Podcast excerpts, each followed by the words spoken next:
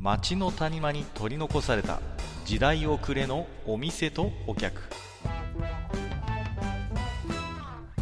タバコ取り出し一服しても聞こえてくるのはざれ言ばかり。隣の席は空いてますよ。ようこそマッチ横丁へ。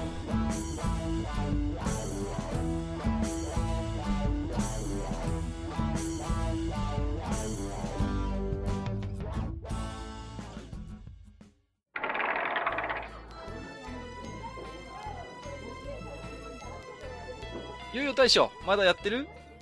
あ、はいはい、かっこいらっしゃい。どうぞどうぞ。ああ、どうもどう買も。いやー、なんですか。なんだかね、梅雨入りっていうことで、ずいぶんムシムシとね。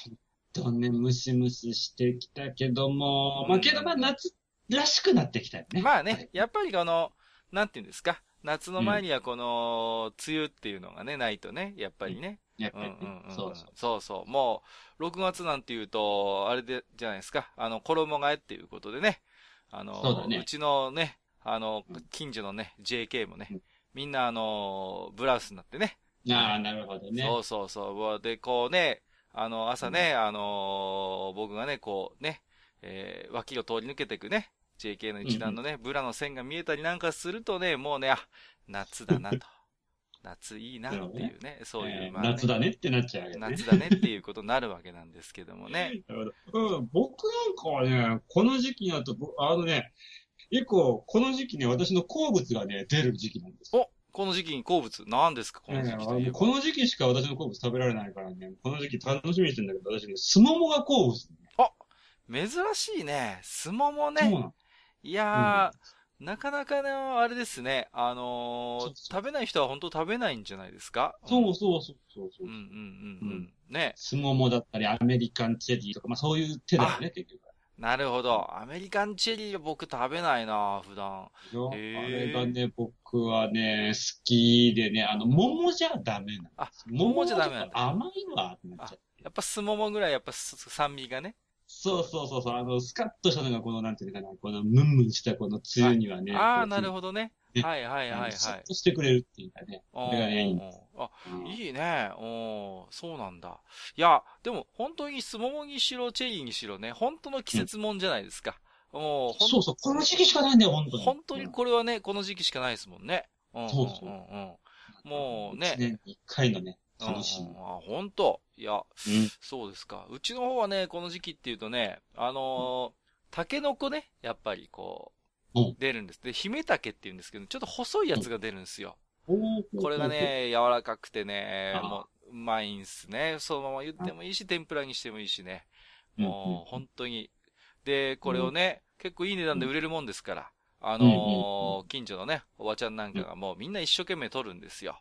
そうなるほどねね。タケノコの山の中入っちゃってね。そうそう。で、一回山に入ってね、あのーリュックいっぱいに取ってくればね、それだけで6万、7万の現金収入になる。ああ、それはやっぱいいお小遣い稼ぎだよね。そうなんですよ。ただね、同時にね、あの、熊もやっぱ竹の子好物なもんですからね。なるほどね。もうああ、ちょっとその辺やっぱ気をつけないとね。そうなんですよ。この時期うちの方の天気予報の後に、熊予報って出ますからね。あの いや、本当に本当に。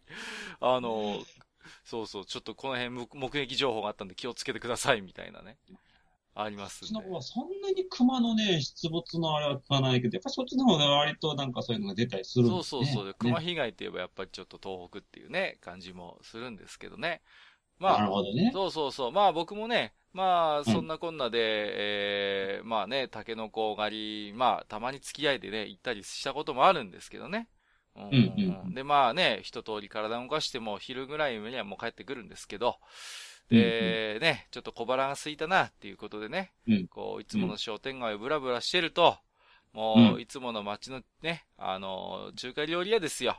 ね、うん、うん。あれが貼ってあるわけです、この時期になるともう。。ね、そうだね。そう、冷やし中華始めましたっていうね、あのね、ね。うん。ほんとあの、なんて言うんですか、もう季節感ですよ、これは。そうですね。確かに。あれはもう季節感があるし、あの、なんていうのかな。あの自己主張の強さって言ったらないね。なんですかね、あの、なんであんな特別扱いなんだって思いません？なんか、冷やし中華。冷やし中華だけ結構、結構別で、なんていうのかな、別の席だよね。あれそうそう、なんか特別待遇じゃないですか。もうなんかさ、もう、俺は限定品だぜみたいなさ、もうんうね、わかるわ。そうそうそう、わざわざこうね、あの、店の親父も張り出してアピールするわけじゃないですか。そうだよね。うん。あれなんでなのそもそもね、あの、冷やし中華っていう名前がね、大げさじゃねえかと思うわけですよ。すごくないですか？冷静に考えたら。まあ確かにね。すごいですよ。冷やし中華ですよ。もこれ多分ね、冷やし中華っていうそのものを知らない人はさ、う。うん、うん。ぶっちゃけあの、冷めた麻婆豆腐を冷凍しても不思議じゃないような いやいや、本当に。これ、例えばですよ、日本のザルそばとかがアメリカに行ってね、まあうん、仮にちょっと流行ったとするじゃないですか。うんでうん、そのザルそばのことを、じゃあアメリカ人なんて呼んでるんですかって聞いたときに、うん？これはね、コールドジャパンって言うんだよって言われたらどうします？え えー、とか思いませんよ。それ。それ、いや、か確かにそうだけど、ザルそばちょっと日本代表かな、みたいなさ。もうね、いや、だからね、ちょっと、ずいぶん大きく出たなと。冷やし中華。ね。そうだね。うんうんうんうん。まあ、ね。だからうん、なんかあえてさ、冷やし中華に、なんかもうちょっとこう、身の丈に合った名前をつけるとしたら、どういう名前つけます？大将だったら。ああ、あいつね。うん。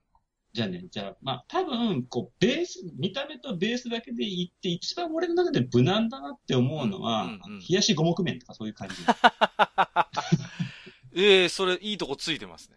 え冷やし一番こう、いや、あいつのこう、なんていうかな、あの、あいつらしさを一番多分こう、端的にかつシンプルに派手さもなく表現したんだけど。いや、かなりありですよ、その冷やし五目麺。ね。略して冷やし五目？冷や五目？うんそうそう、冷やし五目。ね。そうそうそうそう。いや、言えてみようですよ。それだったらまだね、わかります。うんうん。あ、なるほどね。五目そばの、あの、冷やしたバージョンね。みたいなね。うん。そうそうそうそう。それはありですよね。うんうんうんうん。カッカだったらどうなの？僕ですか？僕はね、あのーあれですね。えー、ぶっかけ五目。ああ、なるほどね。ほらねあうどんとかにあるわけじゃないですか。ぶっかけってはいはいいうスタイルがね。ーうん。そうそうそう。そうだ冷たいよね。スタイルとしては基本的にぶっかけと変わんないから。そうそう、ぶっかけスタイルじゃないですか、言ってみれば冷やし中華って。だから、五目はやっぱり五目でね、そこは一緒ですよ。やっぱり。そこはいろんな具が乗ってるからね。うんうんうん。確かにね。あとはもうぶっかけですよ。うんそうそうそう。で、ぶっかけ五目。だいぶこの、なんかで、か格が落ちる気がしますけどね、冷やし中華に落ちる。冷やし中華から、あの、うんぶっかけ五目はかなり落差がある。かなり落差があるね。ちょっと今、冷静に考えてもね。うんうんうん。まあ、でも、その、この時期にね、まあ中華料理屋がそうやって冷やし中華始めましたってなったら、まあなんか、ああ、いいな、夏が来たなってなるじゃないですか。そうだね。ちょっとこれ、ずるくないですか？なんか、中、中華料理屋だけそういう季節感のネタ持ってるって、なんかね、ずるいんすよ。まあ確かにね、冷やし中華に関しては高級店でも大衆店でも使えるネタだから、ね。そうそうなんですよ。だから、あえてね、例えば、あのー大将、他のお店で冷やし中華始めました的な感じで、この夏に晴れるなんか短冊あったら、なんか、そうだね。この、この夏をだからこう結局、夏らしさをこう、ね、そうそうアそピールしていくわけう。です。そうなんですよ。うんうん、ひ冷やしおでんはないもんな。いや、例えばね、あのー何ですか？うん、何でもいいんですよ。例えば病院とかですよ。病院。病院で、例えばですよ、あのー張り紙が出てるわけですよ。例えば、入院着半袖になりましたとか。ね、あのあー。なるほどね。ーそうそう、待合室扇風機つけましたとかさ。なるほどね。そうそうそう。ねそれありじゃないかな。きあれからじゃあ薬局だったら、あの、冷えピタ大量入荷してます。そうそうそう、冷えピタ大量に入りましたとかね。そう、塩飴入りましたとかね。え。なるほど、ね。そうそうそうそう。やっぱね、そういう、ちょっとね、中華料理屋だけに、あのー人、独占させとくのはもったいないんで、やっぱねそう、いろんな店がやっぱね、この時期にね、始めましたよね、貼るべきだね。ああ、確かにそうだね。あ、あれだよ、酒屋さんとかでさ、うんうんうん、酒屋さんさんとかで、あの、なんていうの、板氷うん。うん置き始めました、あ、いいですね。ね板氷ちょっね。といいし。そうそうそう。いや、それはね、いいと思いますよ。うんうんうんうん。ね。やっぱり、何ですか？あとはうん、ね、サーバーレンタル始めましたとかね。この、この時期ならではの、こう、ちょっそうだね。そうだね。と、ちょっとね、そういう業界の人にはなくてならない。そうそう、ビールの消費がね、ちょっと激しくなる、この頃でございますので、そうなんですよ。もうね、そうだねうんう。んあの、ビアガーデンもこの時期はね、やっぱりこうね、そうそうそう。ね。そ出るからね。うう。んそう。ね。うんだから、ね、いろいろそうやってね、冷やし中華以外にも、始めましたって、もういろんなお店がね、やればいいんですもん、これは。そうだよね。確かに、キャバクラでノースリーブ始めました。ああ、いいですね。浴衣で始めましたとか。あ、まあまあ。けど、あるよね、結構それえ、ね。そうそうそう。それ、それも 今はい、自分で言っておきながら、もうすでにあるわと思ってね、こう。うん そうなんですよ。もうそね。うだね。そうそうそう。まあ、何ですか？まあ、そんな感じでね、あのー冷やし中華始めましたに釣られて、まあ、いつもの馴染みのね、その中華料理屋僕は行ったわけですよ。はいはい。で、行ってね、まあね、あのーもちろん僕が頼むのは、あの、ザル中華っていうね、この、知ってます？ザル中華。中華ザルとも言うんですつけ麺的なやつじゃない。そうそうそう、あのね、和風だしにつけるっていうね、あの、あるあるある。ザルそばの中華麺バージョンっていうね、うんうん。あれがたまらなく僕は好きなんですね、この。ああ、なるほど。なるほどね。なるほどうんうんうんうん、そう。なんか、冷やし中華よりもシンプルなんですよね、基本。もう、うんね、基本的にあの中華麺に、あの、海苔しか乗っかってないですから。うんもう、うんざるそばの中華麺バージョンですから。あれさ、なんか、お蕎麦屋さんでもたまに置いてるとこ置いてるわ、置いてる。る。こっちの方だと結構置いてる。そうそうそねう。ね、あね、不思議なもんで、例えばざるそばってこうさ、年がら年中あるじゃないですか、蕎麦屋に行けば。そうだね。ところがそういう蕎麦屋でも、ざる中華はね、夏にしかねえんだよね。これ何なんだろうなと思ってね。なんだろうなと思ってさ。ま、まずやっぱりあれだよ、夏と中華の因果関係がある。絶対何かあるね。何かがあるんだね、そこにはね。うん。だだ確かにね、思い返してみてくれたか。あうんあの、チャイナドレスはさ、夏のものか冬のものかって言ったら夏のものなんだよ、あれ多分。鋭いね。なるほど。あのね、スリットといい、こうね。そうまあ、セクシーな感じ。夏向きです、ね。やっぱりあの、夏と中中華で、まあ、うん。あの辺のなんかこう、なんかね、もしかしたらこう、いや、なんていうのかな、こう、あの、ちょっとしたこうね、なんか陰謀的なものがあるかあるもしれない。かな。あるうんな。これまた、なんかちょっと夏に一丁、ちょっと絡めて、売り出してこう、的なね。そうそう。それはあるかもしれませんね。まあまあ、うんだって冷やし中華にさ、だってあの、からしがついてるのがもうすでに陰謀臭いもん。あ、そうそう。そうなんですよ。あのね、いや、冷やし中華にあの、からしっていうのはね、あの、みんななんか、普通に受け入れてるようだけどもね、だいぶあの、からし業界のプッシュがあるからね、あれはね。絶対ね、絶対ね、なんていうのかな、絶対いくらかもらってるわ。そうなんですよ。もうね、なんとかお願いしますよ、うちのからし。ちょっと最近ね、おでんが元気ないんですよ、冬みたいにおでん売れないんでね。ちょっと夏場でちょっとなんとかね、冷やし中華さんからしって言ってね、あの、多分ね、あの、マネージャーがね、だいぶ強引にねじ込んできた感じをしますよね、こう。だろうね。だろねそうそうそう。ね。そう。ね、冬はね、おでんさんがいるからね、いいんですけど、夏はちょっとなかなかね、こう、冷やし中華さんに強引にねじ込まないとなかなかちょっと、ゴールデンタイム出てこれないぞと。そうだね。まあ、あとはね、コンビニ業界に取り入ったやつもいるんですよ。ああ、まあ、それはね、あのね避けて通れないね、もう。あれはね、あの、マヨネーズっていうね、あの、あれ、いつの間にか標準で入ってるよね、なんか、ね。標準に入ってるよね。俺けどさ、冷やし中華にマヨネーズ俺かけたくないんだよね、俺。あのね、うちもそれはね、ないの。あのーマヨネーズって文化はうちにもなかったのよ。初めて、俺全くなかった。そう。初めて俺コンビニで、あの、なんですか、あの、マヨネーズのあの、ち小袋入りのやつを見たときに、はい俺間違えてると思ったからね。こうな、なんか、え、なになになにこれ何からしかなんかと間違えたみたいな感じでさ。もう、そしたらさ、え冷やし中華に入れない？マヨネーズみたいなさ。いやいやいやいやと。あれはね、なかなか強引なプッシュだよね。うん。あれはね、いや、どうなの？ちっちゃい頃からマヨ、な、なんですか？冷やし中華といえばマヨだよねみたいな人ってどんだけいるんだろうね。わかんないけど、少なくとも俺は違ってたし、どっちかっていうと、いや、ちょっとそれ余計かなって思っちゃう。うんそうなんですよね。だってうん、完全に溶けないじゃないですか。なんかちょっとそうこそうそうう、なんか変なつぶつぶになるじゃないですか。なんかこう。そうそう、なんかね、まだらになっちゃう。そうそうそうそうそう。見た目もなんか美味しくなさそうだしさ。その、なんていうんですか、あの、中華のね、あの、独特の甘酸っぱいタレにね、マヨネーズが合うかって言ったらね、どうなんだろうな。あれはね、多分ね、あれですね、あの、マヨネーズ業界がね、あの、焼きそばにまず取り入ったんですよね、まず最初にね。そうだね、まず焼きそばだね。まずね、焼きそばにすり寄ったんですよ、あいつは。うん。で、だいぶ焼きそば業界では、それなりの地位を手に入れたと。もう、うん。ね、うん。ね、うん。あの、焼きそば業界、そしてお好み業界もね、制覇したと。ね。でう、ん。いよいよ次は、あの、冷やしに行くぞと。なるほど。最終目標は多分ね、蕎麦だと思うんですよ。最終目標。いや、無理だって、いやいやいや、ね。狙ってるよ。あいつは狙ってる。もう、あの、狙ってるね狙ってる狙ってる。だけど、いきなりね、日本人のこの、なんていうの、こう、和食の王道たる、やっぱ蕎麦にはね、すぐにはいけないと。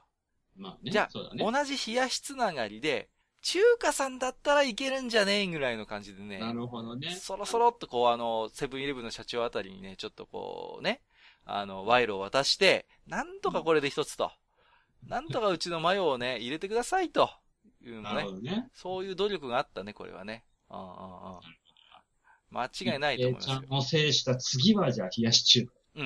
で、最終的には、あの、蕎麦っていうね。そ蕎麦まで来るよ、これは。そばは、もうせめて、あの、まあ、あの、板わさとかの横にあるぐらいだったら、まだちょっと、まあまあ、って思うけど。いた、蕎麦屋の板わさでマヨ出てくるかね？出てこないけど。出てこないまあまあせめて、じゃあ、蕎麦屋で許せる、俺が許せる範囲って言ったら、ごめん、そこぐらいだわって。まあ、なかなかね、最終、蕎麦屋にね、こう、マヨがね、忍び込むのは、なかなか大変ですよ。ね。うんそうだね。実際ね。うんうんうん。そうね、まあ、サラダそばとかなんかそういうちょっとね、異色系のものから攻めるしかないのかなと。まあ思う蕎麦ってものがもう、ある種さ、んもう、あの、基本的にあの、かけそばと、あの、うんざるそばでもう基本的に出来上がってるもそうのじゃん。、完成してますからね。ここにね、わざわざマヨ足すかねっていうね。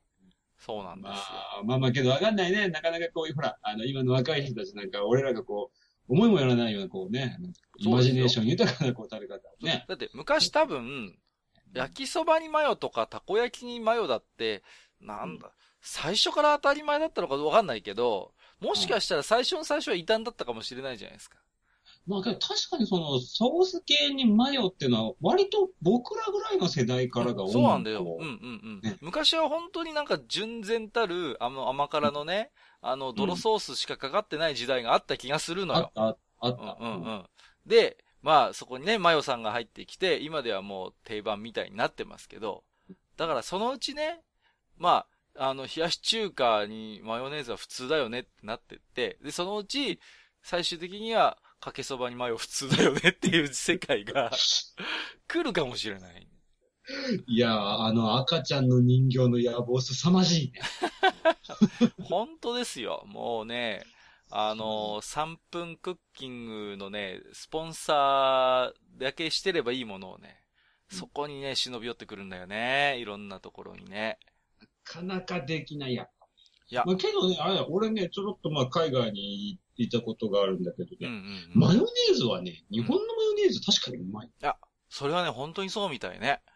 うんと。うんうんうん。いや、僕もありますよマ。ヨネーズはね、そんなにね、こう、あの、自己主張強くないの。逆に、まあ、それが逆に言えばいいところでもあるんだけど、うんうんうんなんていうかなマヨネーズとしての完成度で言えば日本のマヨネーズの方が完成してるうん。。なんか味が淡白だったりするよね。海外のやつはね。うん。あの、瓶に入ってるやつとかさ。うんそうそうそうそう。だからね、日本のマヨは本当にうまいよなと思ってね。うんまあ、でもね、本当何ですか？今や醤油マヨっていうのもあるじゃないですか。ね。ね、醤油マヨ？ポテトチップスありません？醤油マヨ味っいや、いや、いや、いや、あるある。るある、あるって。今は出てないかもしれないけど、カルビーダッシュだって。あと、まあよくやるのが、あの、や野菜スティックとかに、あの、味噌マヨっていう、味噌をちょっと。あるね。あるでしょ？あでる、ねあとはまあ、からしマヨっていうのもあるじゃないですか。山菜とかつけたりするうまいやつ。もうさ、日本のもう調味料はことごとくマヨに侵略されてるんですよ、すでに。本当だね。もう、ことごとくですよ。うんだからね、マヨの野望はね、とどまるところを知らないなと。だね、あれね、一味とかとも相性がいいんだよね。あ、そう、ね、あの、当たり目とかね、あの、ね、あの、ちゃんとついてくるからね。そうなんですよ。もうね。あいやいや、あ、侮れんね。侮れんちょっとね、ちょ今後もね、あれですよ。我々も、マヨ先生を見習ってね、貪欲にね、行きたいと思ってますけどね。うんうん。うんまあ、まあまあまあまあ、そんなそ感じですけど、まあ、あの、またね、貪欲にうちの店にね、あの、手紙を置いてた方が何人かいる。いや、なかなかこちらもかなりすごいな。いやいやいや、最近ね、あの、だいぶね、あの、置き手紙をね、いただくようになって、じゃあちょっと紹介させていただきますけどもね。はい。えー、とのさんいただいております。いつもありがとうございます。ありがとうございます。えー、大将、かっかさん、こんばんは。たまにお邪魔してます、とのです。ありがとうございます。この間、食事会の日を間違えてしまいましてね、お店まで行って分かりまして、自分の間抜けっぷりにがっくり。えーここまで来といてさーと思って、駅からちょいと離れた商店街へ。いつもは車で通り過ぎてしまうところ、まだ夜8時過ぎだというのに、もう商店街は薄暗い。小さな古い中華料理店くらいしか開いてない。健全な商店街だわな。まあまあ、健全だねね。うんこりゃ空振りかなと通り過ぎようとしたら路地から煙がもくもく。この日は風が強くてね、煙が表通りまで流されてきたようです。覗き込むと真っ暗な路地に柱のような明るい看板灯が一本。煙がここの換気扇から吐き出されています。うん店の前まで行ったけど、おじけづいて一旦回れ右。でも、やっぱり気になって結局舞い戻りまして、意を決して扉を押そうとしたら引き扉。なぜか驚きというか感動しつつ、そろーっと首だけ覗き込み、恐る恐る、いいですか？と聞くと、お食事遅くなりますけど、といかにもつっけんどんな店主が、こちらも見ないで手元で串打ち。いいですね、この雰囲気。お手伝いは若くて愛想のいいお兄ちゃんが一人。霊酒が3種類か4種類で、私が好きな水芸の吟醸があってテンションアップですよ。うんいいですね。おすすめを聞くと、とりあえ、まずは、とりあえず、鶏をあえた酢ということで、うまいですね。とりあえずですって。安くてね、300円だったかな。すごく美味しい。カウンターが8席、厨房を合わせても多分10畳もない。へえうん。小さいけれど、こじられたいい感じの串焼き屋さん。串を何本かいただいて、炊き餃子を食べて、締めは残ったスープにラーメン。いや、いいお店を見つけました。この夜南からの風が強く吹いていなければ出会うことはなかったでしょうね。うん。いやー、久しぶりに美味しいお酒をいただきました。あ、のんべってのバレちゃいました。あ、すみません。また長くなっちゃった。じゃあまた来ますね。お邪魔しました。お先に失礼します。といただきました。はいありがとうございますありがとうご。ざいます。いや、いいですね。何ですか？吉田類ですか？何なんですか？これは。酒場放浪記なんですか？これは。もうね。いやーでもいいね。うん。こうね、たまたまね、こう、いいお店を見つけるっていうのはね、いいもんですよね。あの、そう、なんていうかな、こう、あ、何の気なしに入ったところが割と当たりの店だった時に結構テンション上がるんだよ、いやー嬉しいですよ、それは。本当に。もうね、僕はね、基本的にね、あの、食べログとか、グルナビってあんまり見ないんですよ。信用もしてなくてね。うん。うん。もうね、いいお店はね、足で稼ぐしかないと思ってるんですよ。うん。うん。だから僕もフラッと街に出た時は、まあ、馴染みの店もいいけれど、3回に一遍ぐらいやっぱね、新規開拓？うん。そうだね。んちょっと冒険してみる、ね。そうそう、そうしないとね。で、もちろんね、当たりも外れもあるんですけど、当たりだった日のね、この嬉しさと言ったらないですよね、これはねうん。。ないね。確かにね。そうなんですよ。ねだから今回、トノさんはね、うんうんうん、ラッキーだったなと思うんですけれどもね。いや、この間はね、やっぱこの、この大将が、ちょっとつっけんどのところがもうなんかちょっと、あ、良さげな店かなっていう雰囲気出てるよね。そうね、そうなんですよ、そうね。やっぱりね、やたら愛想のいい店ってのもちょっと心配になっちゃうんですよ、逆にね。そうそう。そうそうそうあとあの、やたら若い女の子が多い店とかね。ああ、そうそうそうそうそう、そうなんだよね。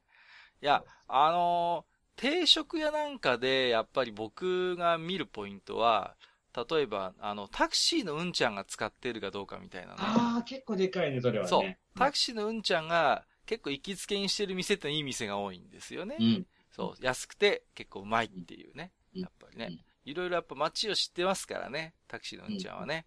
そういう人たちが自分で使ってる店ってのはまあ、まあね、外れは少ないですよ。うんうんうんうん。あとは、なんだろうな、俺なんか、あの地下街とかに行ったりするとさ、うんうん。そこの店だけやたらちょっと、あの、なんていうの、古い感じがこうあある。はいはいはいはいはい。ね、長くやってるのかなっていそううね。そうそう。わかるわかる。そういうのがこう分かるとね、あ、多分ここは美味しいかなとか。そうそうそうそううね。ねやたらとね、なんか回転が早くてね、さっぱり長続きしない店だとやっぱり新しいんですけどね。うん。うんまあそういう中にあってね、ちょっとこう年季入ってんな、みたいな店があったら、ちょっと気になりますよね、やっぱりね。そうですうんうんね。うんうん。いどやー、ありがとうございました。はい、ありがとうございます。もう一ついただいておりますよ。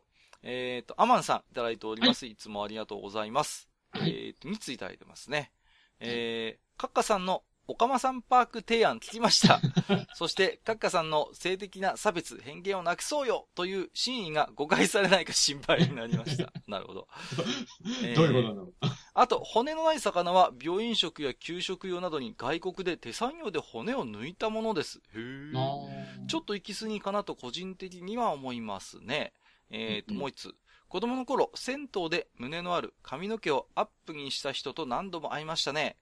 開店と同時くらいに行くといたので、今から思えば出勤前だったのかな？新宿の銭湯だったから2丁目で勤めていたのか、そんなことを思い出しました。なるほという、どね。いただきました。まあね、アマンさんはね、あの、男性でいらっしゃいますからね。確かに。うんうんうんうん。銭湯でね、確かにね、そういう出勤前あり得ますよね、そういうところはね。うん。あります。うんうんうんうん。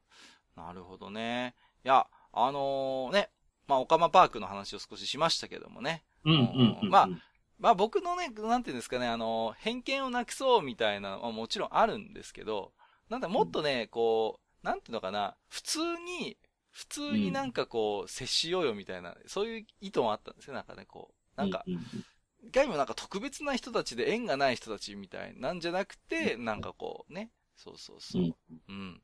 なんかね、あの、普通に、うんうん、接して、なんかね、そうやってたのお互い楽しめればいいんじゃないみたいなのもありましたけどもね。うんうんうんうん。で、あれだね、あの、やっぱ、骨のない魚がさ、外国でやってたのって俺初めて知って、へーって思っちゃいますね。ああ、これね。そうそうそうそう。まあ、最近はやっぱりでもね、病院食とか本当介護食とかね、うん。やっぱそういうニーズはあるんでしょうけど、例えばね、ね、あの、うん学校で出てくる給食なんかは、やっぱ、そういう骨がついた魚を苦労しながら食べるっていうのもなんか勉強のような気がするんだよね。まあ、俺もそう思うよその、どうしてもその、ね、例えばその病気だったり、じゃあね、高齢でっていうところの人たちは、またね、それがこう、そうそう耳合いが違ってくるからさ。うんうんうんうん。うんそうそうそう。だから、なんていうのかな、あのーね、やっぱり小骨とか注意しながら、ね、それこそね、そういう骨から注意してくださいよっていう、まあ、ことちゃんと言った上で、うんね、やっぱり食べるっていうね。僕ね、やっぱり、魚きれいに食べられる人は素敵だなと思いますね。ああいうね。確かにね、俺もね、魚の食い方がね、サンマ以外汚いんだ。サンマはうまいんだ、大将。サンマはね、割と綺麗に食べれるんだけど、サンマ以外はすげえ汚い。サンマとあとなんだ、あの、カレーの煮付けとかね、あの手以外は、はいはいはいはい。下手くそなんですよいや、だからね、やっぱそういう憧れはありますよね、やっぱりそういうところでね。うんうんうんうん。いや、わかる気がしますね。うん。まあね、しかし、ね、なんかあの、都市伝説というかね、なんか子供によってはね、なんかあの、パックで売ってる切り身、刺身の、あのまま海で泳いでんじゃねえかみたいなさ、そういう話もたまに聞くけどね、いや、さすがに、そんなことはないだろうとは思うんだけれどもさ、うん。もうそんなん言い出したら、じゃあ米はあの白いまんま生えてるのか。やっぱりね、なんかよくね、あの洗剤入れて洗うとかいろんな話を聞きますけどもね、あの話。あななんかね、この前ね、ちょっと、とあるね、ばあさんに話聞いたんだけどね、昔のね、洗剤はね、あの、なんていうのかな、まあ今の洗剤もそうなのかもしれないけど、食品洗っても大丈夫ですよっていう表記があったのよ。へえ、あ、そうそういうのがあ。ったらしい。へえ、あ、なるほどね。まあ、多分ね、昔はあの、今みたいに野菜とかもね、そんなに綺麗じゃなかったでしょうからね。まあうん、泥付きというかいろいろね、もしかしたらそうやって洗剤を使う機会もあったのかもしれあった。のかもしれないね。うんうんうん。まあまあね。いろいろね、時代背景でその洗剤云々にしてもまた意味が違ってくるけどね。まあまあまあ、確かにそうですけどもね。ねうんうん。はい。えーまあお便りありがとうございました。はい、ありがとうございました。ということで、あ、そろそろ今日もいい時間じゃないですか、大将。もうね。本当だよね。今日はこの後冷やし中華食って帰ろうと思ったのに、もうだいぶ遅くなっちゃったなもう。もうやってるもんないやもうこんな時間に冷や し中華。もう冷えたおでんぐらいしかやってるんじゃないしょうがないな。じゃあもう、あの、コンビニであの、マヨネーズのついた冷やし中華。だけどさ、コンビニの冷やし中華の具もさ、最近やたら豪華いや、うまそう、そうなのよ、もうさ。なんかチャーシューのさ、うまいチャーシューの切れ端そう、そう。チャーシューの細切りとか入ってたりするでしょ？ハムじゃねえんだよね、もうさ。もうびっくりしちゃうよね、もう。あのー、イメージする冷やし中華の、あれはやっぱこう、あの、赤いハムの、なんああ、そう、そうね、やっぱりね。そうそうそうそうそう。ハムのイメージがありますけどね。うんうんうん。まあね、チャーシューの細切りなんてね、豪華なやつも今ありますけども、まあ、そんなこんなでね、じゃあちょっとまた大将来ますんで、うん、はい。はい。ありがとうございます。じゃあ、またよろしくお願いしますということで。またじゃあ気をつけて。はいはいはい。じゃあどうもありがとうございました。はいはい、どうも。